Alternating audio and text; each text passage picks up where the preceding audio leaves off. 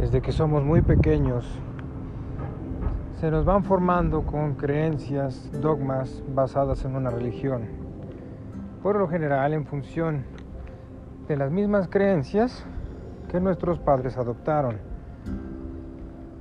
Estos se justifican con lo que hacen porque así les enseñaron a ellos y a sus padres y a sus abuelos y así una larga cadena bajo la premisa de que siempre se hizo así, como veremos en un ejemplo más adelante de un experimento en laboratorio.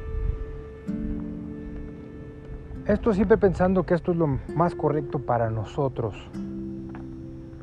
Sin embargo, el camino espiritual es personal, es intransferible, requiere de un profundo conocimiento de uno mismo, primordialmente. Lo más lamentable es que nuestra sociedad no nos permite ejercer esa elección de una forma consciente, ya que es a través de las supuestas bondades que provienen de los dogmas religiosos como podremos hacer frente a ideas o conceptos tan confusos como el mal y el bien, los misterios de la vida y la muerte, o más aún tratar de explicar el propósito de nuestra mera existencia. El camino de la religión es correcto y perfecto en su momento. Digamos pues que en función de nuestro nivel de conciencia. Sin embargo, podríamos ejemplificar en palabras triviales que el camino de la espiritualidad se asemeja al andar en una bicicleta.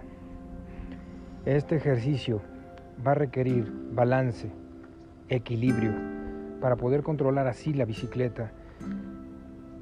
En ese momento la religión sirve o vendría siendo como las llantitas que nos ayudan a no caernos. Cuando estamos aprendiendo a manejar la bicicleta, esto funciona.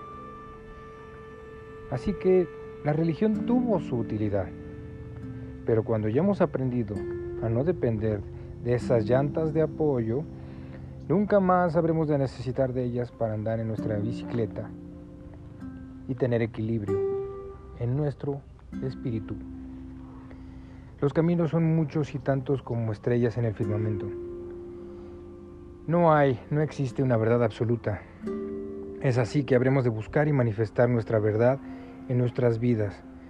Cuando nuestra esencia fluya, libre de los condicionamientos del dogma, y encontremos propósito de nuestra existencia, solo así habremos descubierto nuestra propia espiritualidad, la mágica conexión con nuestra amada presencia yo soy, nuestra conexión del alma con la fuente, con Dios. Yo soy Gonzalo Ortiz Arellano. Esto es conciencia orgónica. Estamos en el camino.